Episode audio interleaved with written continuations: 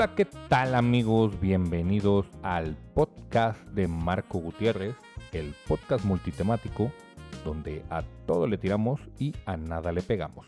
A nada le A lo mejor lo vamos a cambiar el, lema por a todos le tiramos y a nadie le pegamos. No sé qué opinan ustedes. Déjenmelo en los comentarios. Este, y si les gusta el lema a todos le tiramos y a nadie le pegamos, pues ese que quede y que se consagre como el tema de el lema del podcast.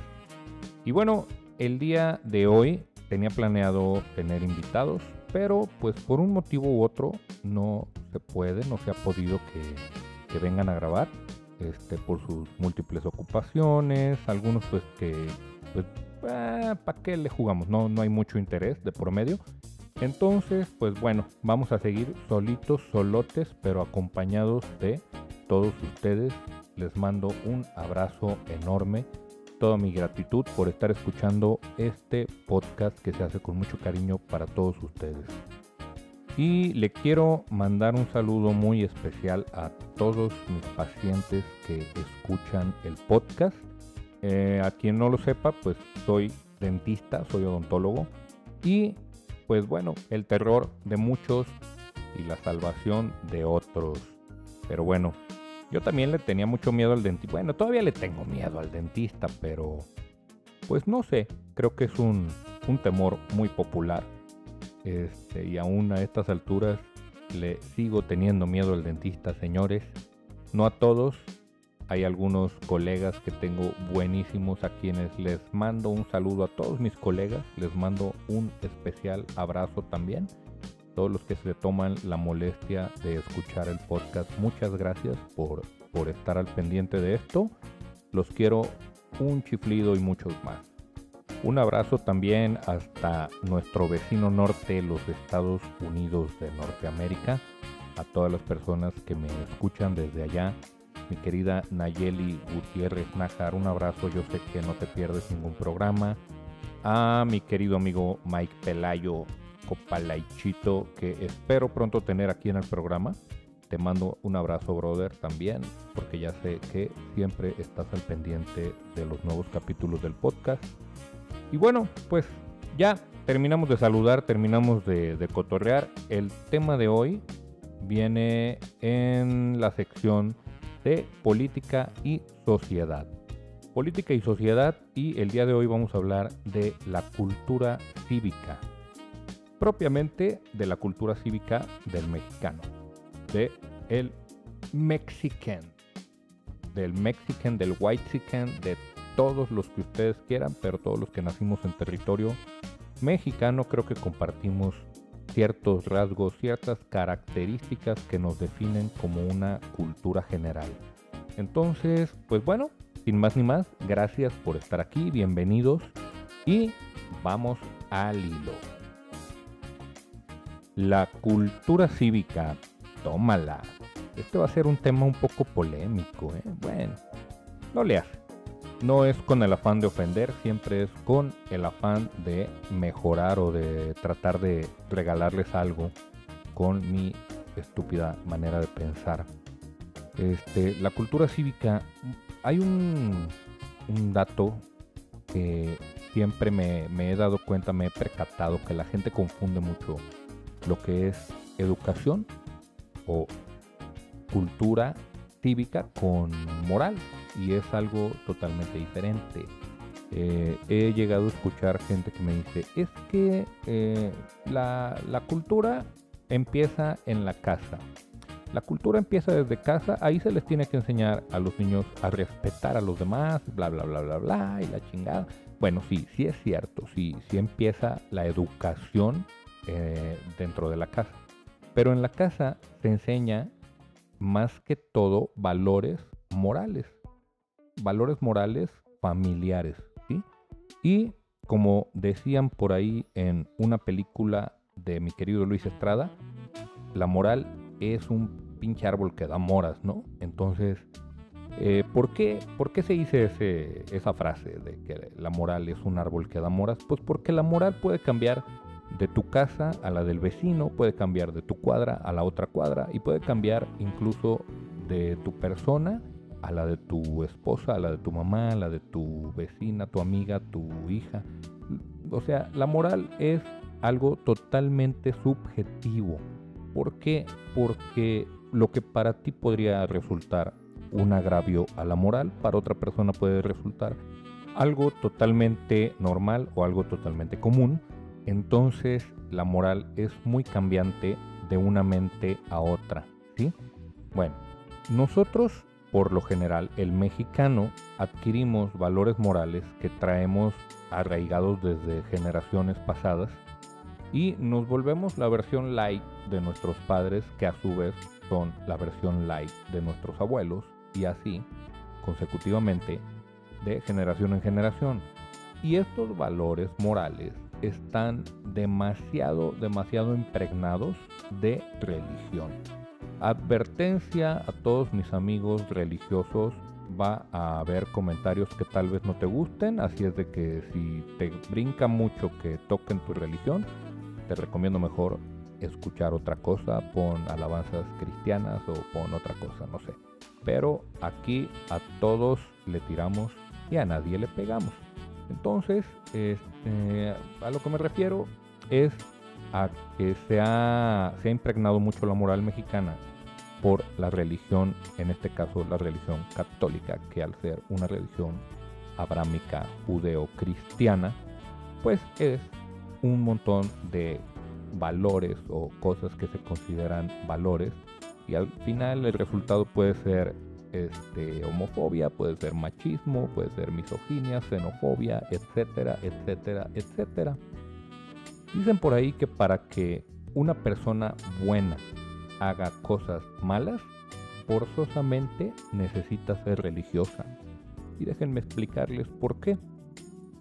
Existen ciertas prácticas que para ti pueden resultar aberrantes, terribles, totalmente inmorales y que para otros pueden resultar no solamente este, buenas, sino que al contrario, como que le están haciendo un favor a la persona. Y te voy a decir un ejemplo. Si tú conoces la ablación femenina, eh, ese término, si no lo habías escuchado, déjame te explico lo que es. Es la mutilación de los genitales en las mujeres, en este caso eh, específicamente del clítoris, se extirpa, se corta de raíz y esto es para que la mujer no sienta placer sexual. ¿sí?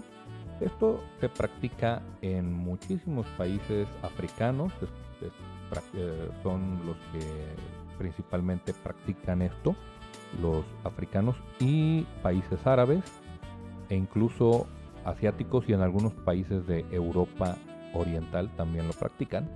Bueno, pues esto tiene tintes religiosos, ¿sí?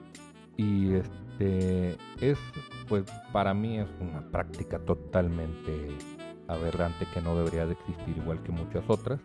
Pero tú se lo puedes decir a una persona que practique alguna religión en la que sea una tradición la ablación femenina y te va a decir que tú estás güey.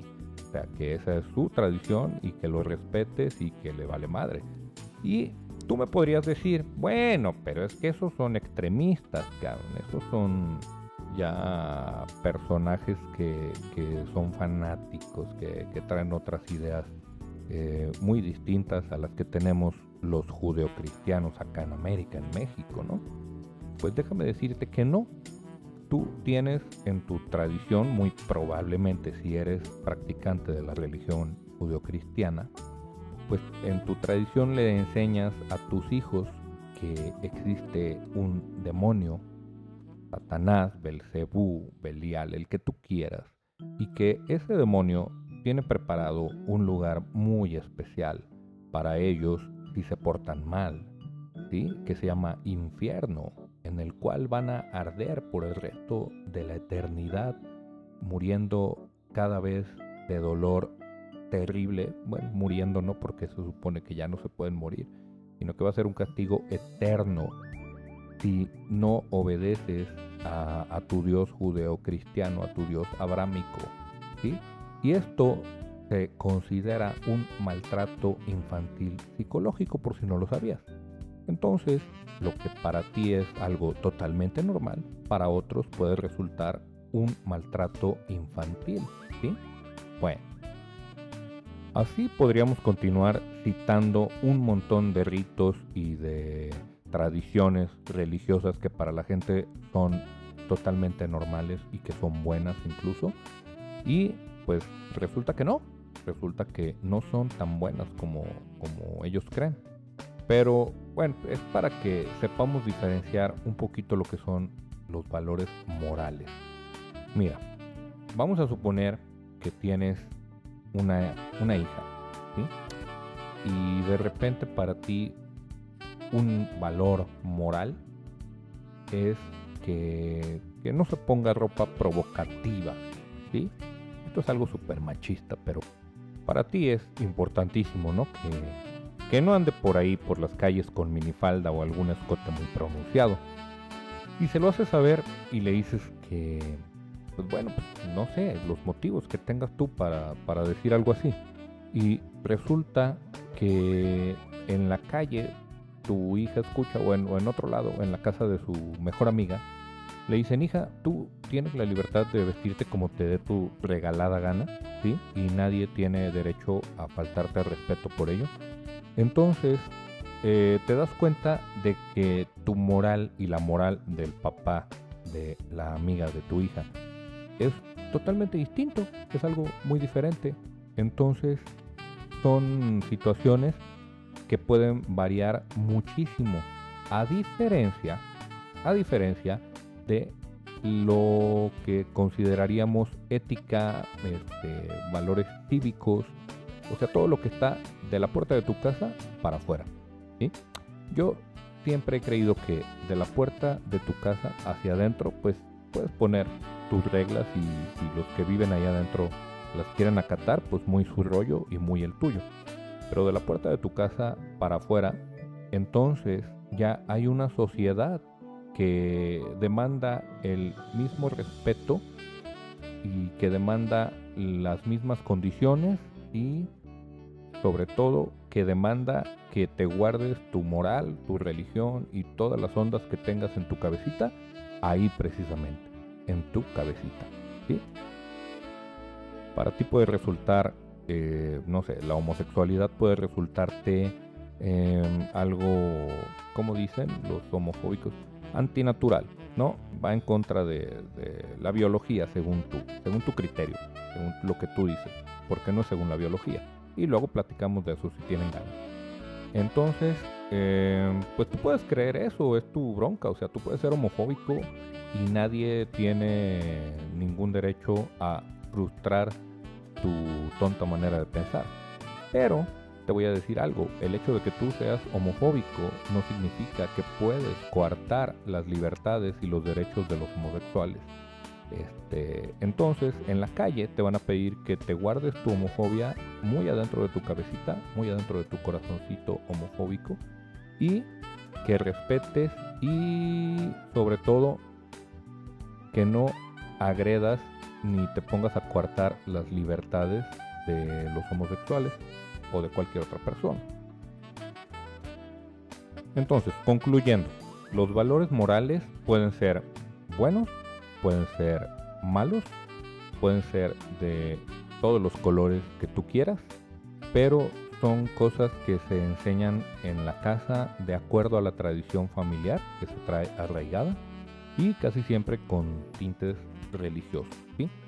Entonces, bueno, vamos ahora a, lo que son este, las prácticas de la cultura cívica. Bueno, en relación con los valores morales aprendidos en casa, vamos a suponer que tú tienes eh, papás que te enseñaron en serio a respetar a todos los demás y a sus libertades y a sus derechos y bla bla bla. Entonces, por supuesto que te va a servir, te vas a servir perdón, se me fue un Selville como a Niurka, Marcos. Este, en la calle te va a servir todo esto para que desarrolles una mejor cultura cívica, ¿sí? que debe ser pulida con la educación académica, o sea, con la educación que se da en la escuela y además también por el gobierno. Y déjame decirte cómo está esto, porque eso de que nosotros no venimos aquí a educarte, dicen algunos maestros, a enseñarte a enseñarte valores, pues no. No están ahí para enseñarle valores morales a los alumnos, pero sí le tienen que enseñar civismo. ¿sí? Y el civismo se basa en las leyes de la Constitución que dicta nuestro gobierno. Entonces, son parte de, son parte de la educación, de, de la educación cívica de los, este, de los niños, de la sociedad y de todos los individuos mexicanos. Entonces, déjenme decirles que sí, sí tienen cierta responsabilidad ustedes con el resultado de una mejor sociedad, mis queridos maestros. Ustedes le tienen que enseñar a los alumnos, a, los cabos, cómo, cómo es el rollo afuera de su casa, ¿sí? Porque ustedes conocen esa cara, esa faceta que tiene la persona afuera de su casa. Adentro de su casa, y ahí eh, díganme si estoy mintiendo o no, en mi caso y en el caso de muchas personas que conozco así lo es. Eh, adentro de la casa somos una persona y afuera de la casa somos otra persona. Adentro de la casa, como les mencionaba, tenemos que acatar pues, las reglas de papá y de mamá, y afuera de la casa no están ellos presentes. Entonces, muchas veces mm, hay gente que es un hijo modelo adentro de su casa, educadísimo, que le ayuda a su mami a lavar su ropa, los trastes, a trapear el piso, que jamás dice una grosería, que, bueno, es un pinche moped, ¿no? Y resulta que afuera de la casa este mismo morro es un güey que raya las paredes como por vandalismo. Este es un cuate que habla con los amigos así como si fuera un albañil recién pagado. No, eso está mal. No todos los albañiles son mal hablados, nomás un, un 90%. Pero bueno, eh, ustedes entienden a, lo que me refiero. A que dentro de su casa es un santo y afuera es un diablo, ¿no? Es un demonio. Entonces, ¿por qué? ¿Por qué pasa esto? Pues porque no está papá y no está mamá para imponer ahí las reglas morales. Y ahí es donde el comportamiento de este chavo tiene que ser medido o limitado por los valores cívicos que se le enseñan en la escuela, pero muy en especial también por las leyes de nuestro gobierno y las sanciones a quien no las respete. Ustedes han visto no sé, todos conocen, yo creo, todos conocemos porque eh, incluso todos tenemos en nuestra familia a un conocido, a un familiar, a un amigo que vive en los Estamos Hundidos, ¿sí? Y que viene de repente a visitar a los cuates, a la familia en México. Bueno, ustedes se han dado cuenta de cuando ellos están contando cómo es su vida en los Estados Unidos y nos dicen, no, es que allá, es que allá es, es, diferente aquí, es, diferente, dicen la mayoría. Es diferente porque allá que esperanza, pues, que, que, puedas darle mordida a un, a un sheriff o a alguna persona. No, no es como los tránsitos de aquí, que la chingada. Y esa misma gente te dice que allá en Estados Unidos pues no puedes tirar basura, todo está limpiecito, todo está bien padre, no se puede empedar en la calle, no puede eh, llevar su carro a todo el volumen que da este, el, estéreo de su coche con su música que nos quiere compartir a todos. Allá no se puede hacer ese tipo de cosas. Allá no puedes tener un fiestonón en tu casa a las 4 de la mañana y no dejar dormir a los vecinos. Allá no se puede porque allá llega la policía y te, llevan a la cárcel si haces algo así. Y aquí sí. Entonces me fijo a veces y les digo, oye, ¿y por qué? ¿Por qué cuando vienes a México aquí te vale madre todo? O sea, ¿por qué aquí tiras basura, güey? ¿Por qué aquí te gusta empedarte afuera? Este, arriesgando matar a alguien porque agarras tu coche y andas bien pedo manejando por todo México. ¿Por qué haces eso aquí y allá no lo haces? Pues me dan exactamente esa respuesta. No, pues es que aquí sí se puede hacer todo, ¿no? Y allá no. Ah, bueno, entonces, ¿eso qué significa? Pues que la educación cívica está muy, muy, pero muy determinada por, o muy delimitada por los, las sanciones que te pone tu gobierno, ¿sí? Cuando infringes una de, de las reglas. Este, he escuchado mucha gente que me dicen, es que, uy, nosotros ya deberíamos de ser como Suiza o como Alemania. Pues sí, cabrón, sí podemos ser como Suiza o como Alemania el día que saquemos a todos los mexicanos y metamos puros suizos o puros alemanes, ¿sí? Porque para ser como Suiza o Alemania, pues tenemos que convertirnos en suizos o en alemanes. Sin embargo, no es así. Y esto que estoy diciendo, diría el güey barbón del PAN, Diego Fernández de Ceballos, diría, esto es políticamente incorrecto, pero hace falta sociedad. Y yo estoy de acuerdo con ese güey. Hace falta sociedad o hacen falta valores cívicos en nuestra sociedad. Mientras no cambiemos esta mendiga manera que tenemos de ser la mayoría de mexicanos, este país no va a cambiar para nada. Podemos quitar al güey de Andrés Manuel López Obrador, podemos meter a Ricardo Anaya, podemos meter al que tú quieras, o sea, al que se te antoje. Mientras esta sociedad no cambie, este país está condenado a seguir en lo mismo. ¿Por qué? Porque la sociedad es la que fomenta que exista la corrupción. ¿sí? ¿Quiénes nos gobiernan? Mexicanos. Y luego dicen, ay, es que hay que poner a gente preparada, hay que poner a gente este, que tenga conocimiento del área. Pues sí, déjame decirte algo. Ni la escuela quita lo pendejo, ni el dinero quita lo corriente. Puedes tener al güey con más doctorados del mundo, con más maestrías, doctorados, másters, lo que tú quieras, y que sea un tipo corruptazo. Y es más, va a ser un corrupto con armas porque sabe cómo fregarte mejor. Entonces nosotros somos los que fomentamos la corrupción, somos los que hacemos corrupta a la sociedad. Cuando un tránsito te detiene porque te, te, pasaste un semáforo, ¿no? Infraccionaste la ley en algún momento. Bueno, cometiste una infracción, te llega el tránsito y empiezan los dos el típico jueguito ese de estira y afloja para ver quién suelta el billete o quién lo pide, ¿no? ¿Sí o no? A ver, dime sí o no. Te agarra el tránsito y lo primero que piensas es, a ver, deja ver si traigo 100 o 200 varos en la cartera para darle a este güey de mordida y evitarme la pinche filotototota de, de, perder toda la mañana en pagar la infracción y además de pues, que me va a salir carísima, ¿no? Y el tránsito ya se la sabe. Y ese güey va con órdenes también de arriba de su comandante de que tiene que recibir mordidas y pasarle a él una parte. Bueno, esa parte puedes decir, es que pinches corruptos, ¿no? Ellos son los que, los que fomentan la corrupción. No.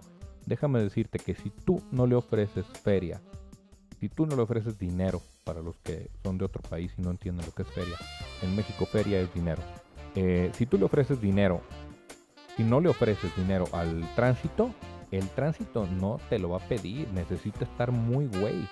Te va a dar un montón de indirectas o sea, te va a empezar a cantar lo caro que te va a salir la pinche multa, el tiempo que vas a perder. Si, te ve medio nopalito, pues te va a empezar a, marear con, cosas que, que, no son ciertas. Te va a empezar a magnificar mucho la situación tan complicada que se te vendrá si no le das un billetito. Pero si tú no se lo das, ya se la peló. O sea, me refiero en cuanto a, la corrupción. ¿Por qué? Porque tú vas a tener que ir, vas a pagar tu infracción tal como lo estipula la ley. Él va a presentar pues su, multa en, con, su, con su jefe y este y tan tan. Pero ahí va a quedar. y no va a haber ningún acto corrupto. Y déjame decirte, tus hijos están viendo eso de ti y están aprendiendo eso de ti. Y si a ti te ven que eres un tranza y que eres un gandaya y que das mordidas y que eres un corrupto, ellos van a ver que eso es el comportamiento normal afuera de su casa. Así les enseñes lo que se te antoje adentro de tu casa, ellos van a aprender que afuera pueden ser gandayas. O como dicen, ¿no? En México el que no tranza no avanza. Así mero. Esa es la cultura que les estás enseñando. Entonces, ¿dónde nace ese gandallismo y ese valemadrismo que nos caracteriza a los mexicanos?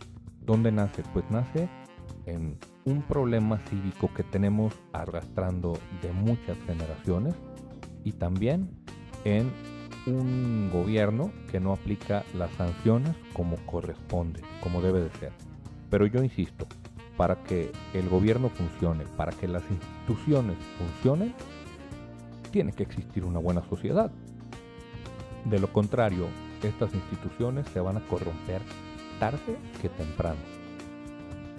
Y esto viene desde hace un chingo, ¿eh? eh les voy a enseñar en, en, la serie de Historia de México sin fanatismos cuando llegue su momento, cómo eran los trueques que se aventaban los señores indígenas con los encomenderos españoles este, para chingarse tanto a la corona como a, los indígenas que no eran de la nobleza. ¿eh? Y por eso es que mandaron a los corregidores a, a ver que, que, no hubiera tanta tranza. Pero esto viene desde hace muchísimos años y no se ha cambiado porque nos encanta el gandallismo. Se ha vuelto, se ha vuelto parte de, nuestro día a día el gandallismo y el valemadrismo. Este, a mí me molesta mucho cuando dicen que, que hay que hacer este, una mexicanada me molesta que se considere una mexicanada a algo culero, ¿no? Algo mal hecho, algo tranza. O sea, me encantaría que, el típico de que nosotros los mexicanos somos cabrones no fuera ser gandallas, que, no, que ser cabrón no fuera sinónimo de ser gandalla. Que ser cabrón fuera hacer respetar nuestra soberanía, solucionar problemas con nada como lo hacemos mexicanos todos los días. Eso, eso para mí es ser cabrón. ¿sí? El ingenio mexicano, eso es ser cabrón. Salir ganadores cuando nos pican el orgullo, ¿no? Este, de repente mm, va este, algún deportista que le vienen cantando desde que nació en eh, ¿pa' qué? Tú no puedes, tú ni vas a ganar. No, tú crees que vas a poder contra los alemanes, tú crees que vas a poder este, contra los gringos, contra los chinos. Y a este güey le pican el orgullo, se pone las pilas y tómala. Se trae una medalla de oro, una medalla de plata. Para mí eso es el ser cabrón, el ser ingón como mexicano. Pero el, ser tranza, perdóname, pero eso para mí no, no es ser mexicano, no ser un buen mexicano. Y no me da orgullo ser tranza ni ser gandalla. Irse detrás de una, de una ambulancia cuando va pasando y tú te vas detrás de ella para avanzar más rápido, eso es ser gandalla, eso es ser una basura, eso no es ser chingón, no es ser cabrón como mexicano, perdóname, no estoy de acuerdo. En, en otros países del mundo, este, a veces nos tienen mucho repudio o no sé, nos guardan cierta distancia porque nosotros nos burlamos de alguien que hace las cosas de manera correcta, de alguien que las hace bien. ¿sí? Nosotros vemos a, un español, vemos a un gringo, a la persona que tú quieras, haciendo algo correcto y, le decimos que es un pendejo. O sea, lo vemos que no le da mordida al tránsito, por volver otra vez a, a ese ejemplo, y decimos, uy, qué pendejo, le hubiera dado unos 100 varos y con eso tenía. Entonces hemos fomentado el antivalor de, ser eh, corrupto y de ser gandalla como un valor nacional, como si fuera el orgullo de, la nación ser un gandalla. Y a ver, el nivel socioeconómico determina este comportamiento, Nel. No creo, yo no lo creo. yo puedo este, garantizar que puede haber gente muy pobre y que no sea gandalla y que no sea este, maleducada. Y puedo conocer un güey de mucha lana y que sea un mendigo gandallo totototota, ¿sí? Y eh, incluso pues con poder, porque el dinero te da poder. Pero como les dije hace rato, la escuela no quita, ni, la escuela quita lo pendejo, ni el dinero quita lo corriente. Entonces puedes tener mucha lana, puedes ser este, muy exitoso este, haciendo negocios y ser una basura de persona. Eso no te convierte en un héroe ni te convierte en un estandarte. Simplemente eres una persona que tu afán en la vida fue hacer dinero y es lo que hiciste, punto, tan tan. Pero eso no significa que seas una persona digna de, de seguir como ejemplo. O al menos digna de mi admiración y de mi respeto, ¿no? Porque hacer dinero un montón de pendejos pueden. Y te lo digo honestamente. Pero convertirte en una persona recordada por sus valores, por su educación, por su cultura, eso no es fácil, cabrón. Eso es mucho más difícil que hacer toda la lana del mundo. Una vez se hizo un estudio social para determinar si, si de veras este, el nivel socioeconómico determinaba el comportamiento de, las personas y dejaron un, carro abandonado en una colonia jodida, ¿sí? en una colonia donde vive gente de situación económica precaria, ¿sí? gente de la baja.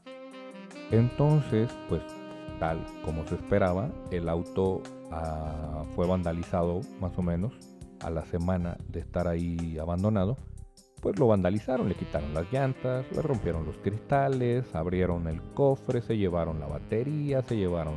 Este, pues si, se pudieron llevar el pinche motor fue porque tenían cómo y se lo llevaron también, ¿no? Para acabar, lo vandalizaron este, hasta donde se pudo. Entonces, había una hipótesis de que si este mismo auto lo dejaras en una en una zona nice, en una zona bien, o sea, como se le considera a las zonas donde vive gente de la sociedad alta económica, pues que ahí no iba a suceder esto, ¿no? Y pues tómala, lo dejaron ahí y no lo vandalizaban y no lo vandalizaban, pero de repente se le ocurrió a uno de los de, de los que estaban realizando este estudio se les ocurrió, se le ocurrió decirle a sus compañeros, oye, ¿sabes qué? Vamos a ponerles un detonante. Hay que romperle un vidrio. Nada más un vidrio. Se lo rompemos y vemos qué pasa. Entonces procedieron, le rompieron el cristal de, uno de los laterales y en tres días el pinche carro ya estaba limpio, Ya estaba peor que, que en el barrio acá de la baja. Ya estaba totalmente desmantelado. ¿Por qué? Porque lo único que necesitaban era permiso, ¿sí? No era, no era tanto, hay que esperarnos a, a ver qué pasa. No, no, no, no, no. Ahí lo que necesitaban era que alguien empezara. Y ahí es donde me nace a mí una hipótesis social que tengo mediante la observación. No me he puesto a hacer estudios, no me he puesto a hacer estadísticas para que no me chinguen por ese lado es una hipótesis que tengo de observación nada más, observacional, en la cual yo creo que los detonantes lo son todo para iniciar una cadena de, vandalismo. Piensa en, en una ciudad, piensa en un lugar que esté limpio, en un lugar totalmente limpio.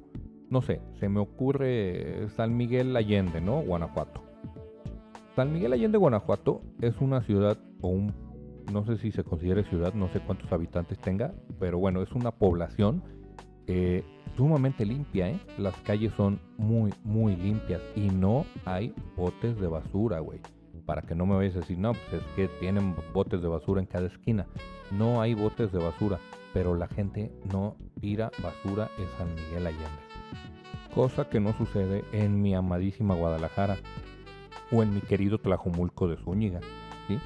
en mi querido Tlajomulco o en mi querida Guadalajara hay basura por toda la mendiga calle y este y me preguntaba yo por qué por qué San Miguel Allende está limpio y Guadalajara está sucio y yo me preguntaba pues por qué es un lugar turístico y lo barren más que acá pues no oye pues porque la gente de San Miguel Allende es más educada que la de Guadalajara pues no fíjate que no también son bien mamones entonces eh, a la conclusión que yo llegué es a que no hay un detonante para tirar basura. ¿A qué me refiero? Bueno, a que si tú vas caminando por San Miguel Allende y ves la calle totalmente limpia, algo te brinca que no te dan ganas de tirar basura ahí. No te animas a tirar basura. Dices, no, pues oye, está muy limpio aquí como para yo arruinar esto, ¿no? Y no te avientas. Y sin embargo, ves en Guadalajara que está el pingo de basura en el suelo y dices, ay, pues qué tanto es tantito más, ¿no? Y avientas ahí tu colilla o avientas ahí tu bolsa de papitas, lo que tú quieras, y te vale madre porque ya hay un montón de basura. Entonces, hay un detonante, ¿sí? ¿Sí me doy a entender? Hay un detonante que hace que a ti te valga madre. O sea, hay algo que te dice que ahí sí tienes permiso de tirar basura. Y esto tradúcelo a lo que tú quieras, no nomás a tirar basura, sino a cualquier acto vandálico o a cualquier infracción de la ley. Y para mí uno de los detonantes más grandes que hay es el, tener una manada que te respalde, el tener un grupo, una pandilla. ¿sí? Para mí eso es un detonante. Eh, te voy a decir por qué. Tú agarra al vándalo más vándalo que conozcas, al líder de, la banda de grafiteros de la colonia más pinche que se te ocurra, agárralo y aíslalo. Llévatelo a un lugar donde no esté su banda, su, grupo, y déjalo ahí. A ver qué comportamiento adopta si, si no está una, una manada que, que lo respalde detrás de él. Yo casi te aseguro que si tú subes a un, a un vándalo de una zona, de una zona este, gacha donde está toda su, su pandilla, lo subes a un camioncito en otro lugar totalmente distinto al que, al que él está acostumbrado a, rondar y obsérvalo a ver si tiene el mismo comportamiento. Y yo digo que no, casi casi te puedo asegurar que no, pero pues habría que hacer el estudio, ¿sí? Por ahí si, si alguien conoce algún antropólogo este, o alguien que le interese platicar conmigo acerca de esta hipótesis, con todo gusto le entro a, apoyarlos y ayudar a realizar un estudio social de detonantes que yo creo que son una de las principales causas de que se le falle o de que se le falte a las leyes. Y así, o sea, me estoy yendo a, aislar a un vándalo, pero agarra a un tipo que no sea vándalo, a un tipo que sea bien portado y llévatelo a un lugar al contrario, donde a todo mundo le valga madre todo, ¿sí? Y te aseguro también que esta persona va a modificar su conducta y le va a valer madre y va a empezar a hacer desastre junto con todos los demás. Ese para mí es un efecto manada y para mí es un detonante. Entonces, ¿cuáles, cuáles son las soluciones para, para esta problemática de, cultura, esta problemática cultural que vivimos en México? ¿Cuáles son las soluciones? Yo me gustaría este, platicarles lo que yo pienso, lo que yo propondría este, hacer en este caso. Una, pues sería fomentar la, cultura cívica en las escuelas, pero con todo, ¿no? Y fomentar el patriotismo, que ahí también muchos van a estar en contra mía, que no, que el pinche patriotismo este, es este, contraproducente, que solamente divide a la gente, que la chinga. Pues a lo mejor sí, a lo mejor sí divide, pero déjame decirte algo, la gente que ama y respeta a su país es una sociedad que sale adelante chido. y para muestra hay muchos botones a nivel internacional.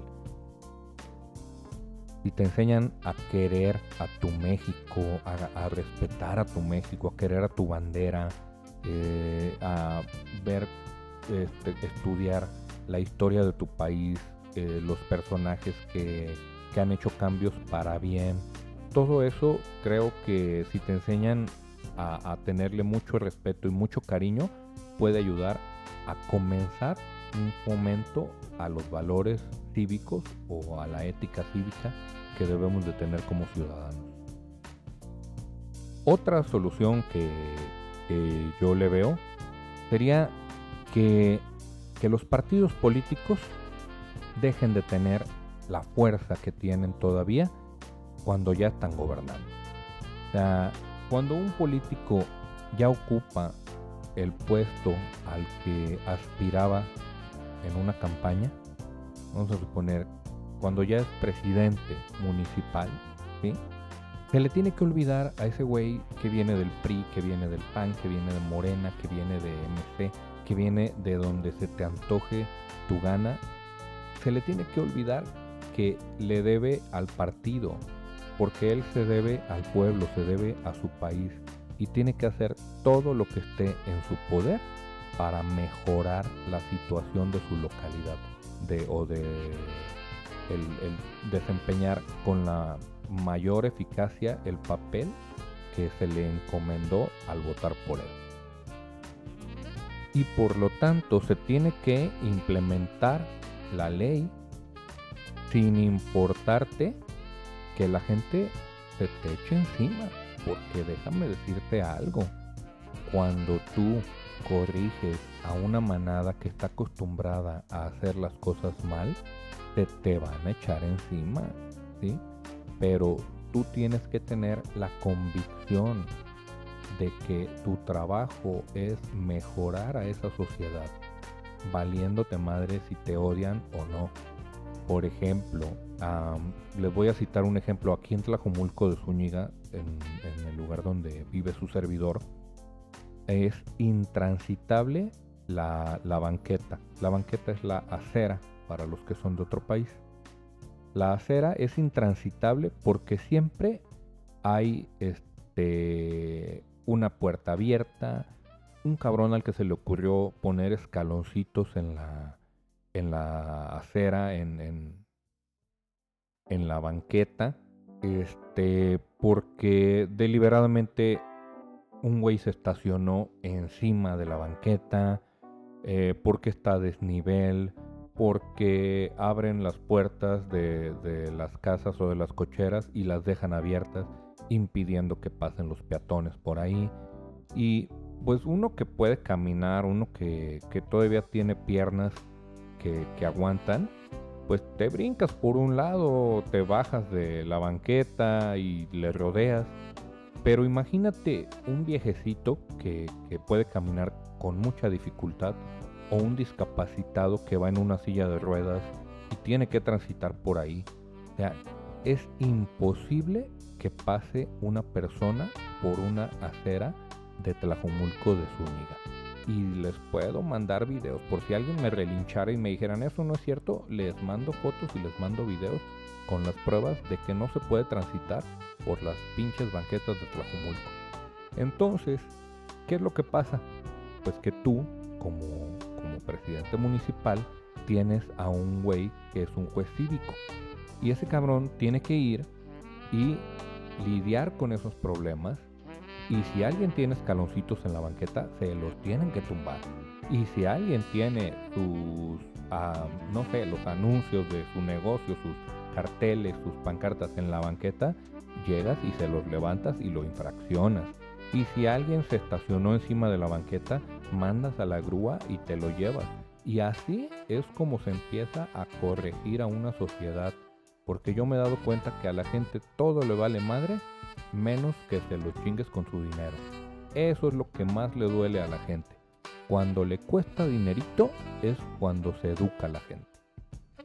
Puedes poner todos los programas de fomentación de valores y lo que tú quieras y no van a funcionar mientras no apliques leyes que los hagan respetar.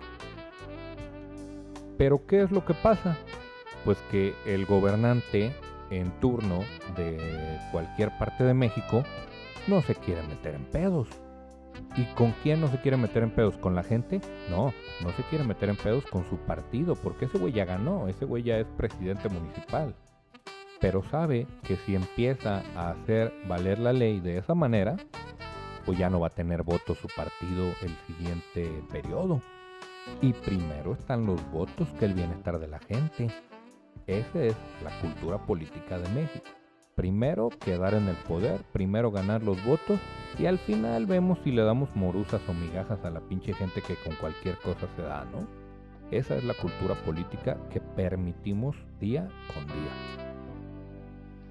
Yo les voy a decir algo, este, esto es algo muy, muy personal que eh, tengo yo en mi consultorio. Como les comentaba, yo soy dentista y yo fomento la disciplina de mis pacientes aunque me afecte económicamente. Y aunque vayan y le digan a 10 gentes que el dentista Marco Gutiérrez es un pinche mamón, pues déjenme decirles algo. Yo tengo una regla en mi consultorio que es la regla del retardo o del retraso. Yo les doy máximo 5 minutos a mis pacientes para que estén a la hora que los agendé en mi consulta. Si ellos llegan 30 segundos después de esos 5 minutos, yo ya no los atiendo. ¿sí? Y esto me cuesta lana. Y esto me cuesta pacientes porque se encabronan y ya no vuelven. Pero ¿sabes qué? Me vale madre porque yo sé que estoy haciendo un bien a la sociedad con ello. ¿Y por qué? Porque estoy fomentando la disciplina y el respeto en la gente. Y me quedo con los mejores porque los que quieren mi atención vuelven y vuelven tempranito a la hora que les corresponde. Y sabes algo, yo también les respondo de la misma forma, porque no creas que agendo a mis pacientes y están una hora esperándome como pendejos en la sala de espera. ¿Por qué? Porque a mí me encabrona que me citen a una hora y que me atiendan después. Por lo tanto yo no lo hago tampoco. Entonces, si llega un paciente a las 10 de la mañana que tenía o que tiene su, cita agendada en mi consultorio, a las 10 de la mañana se le está abriendo la puerta del consultorio para atenderlo. Y tampoco saturo mi agenda diciendo, pues no, me vale madre, pues yo voy a sobresaturar, voy a agendar un chingo de gente y este, y no sé, le pongo cita de 15 minutos de diferencia a uno y a otro y que se esperen, cabrón. Ahí que, que, me aguanten hasta que termine de trabajar. Pues no, no hago eso. No hago eso que lo podría hacer si quisiera, pero no lo hago. Me beneficiaría económicamente. Pero ¿sabes qué? Sería una basura de persona agendando a la gente a cierta hora y haciéndolos esperar como si su tiempo no valiera nada. Entonces tan valioso es su tiempo como es el mío. Y me preguntan a veces, oiga doctor, ¿por qué? ¿Por qué es tan mamón con eso, no? O sea, ¿por qué no nos da chance? Le digo, por respeto al siguiente paciente que sí va a llegar temprano. Si yo a ti te atiendo aún llegando tarde, me voy a retrasar en mi trabajo, en el cual yo ya tengo un plan, el cual yo ya tengo establecido en mi agenda cuánto tiempo dura tu tratamiento. Si yo me tardo más de ese tiempo, entonces yo soy el que le estoy quedando mal a mi siguiente paciente que sí llegó temprano. Entonces por tu irresponsabilidad y por tu indisciplina, yo estoy quedando mal con otra persona y no lo voy a permitir porque tengo una reputación que defender y tengo una convicción. Y eso está mucho antes que cualquier pinche dinero que me puedan ofrecer. Y les comento esto para que se den una idea de qué es lo que, lo que se me ocurre a mí para, para solucionar un poquito o para empezar a cambiar la, falta de cultura cívica que hay en la sociedad mexicana.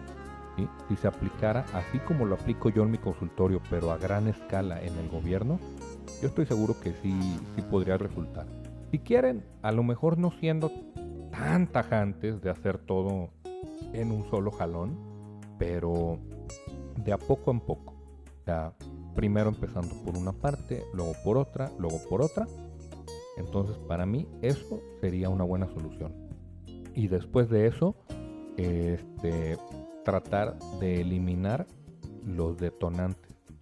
La, la hipótesis que les comenté. Entonces, pues no sé, es como les decía hace rato, es mi estúpida manera de pensar, eh, es mi opinión, eh, tan válida o inválida como cualquier otra. Entonces, pues no sé, espero que te haya gustado este programa. Si estás de acuerdo conmigo, qué chido. Y si no, también. Y me encantaría ponerme a platicar contigo y sentarme a discutir estos temas que tanto me gustan y tanto me apasionan. Este, les mando un abrazo a todos mis amigos, a todos los que se tomaron la molestia de escuchar este podcast. Les mando un gran abrazo. Los quiero mucho de verdad y este, pues nos vemos el siguiente martes con capítulo nuevo de Historia de México sin fanatismos.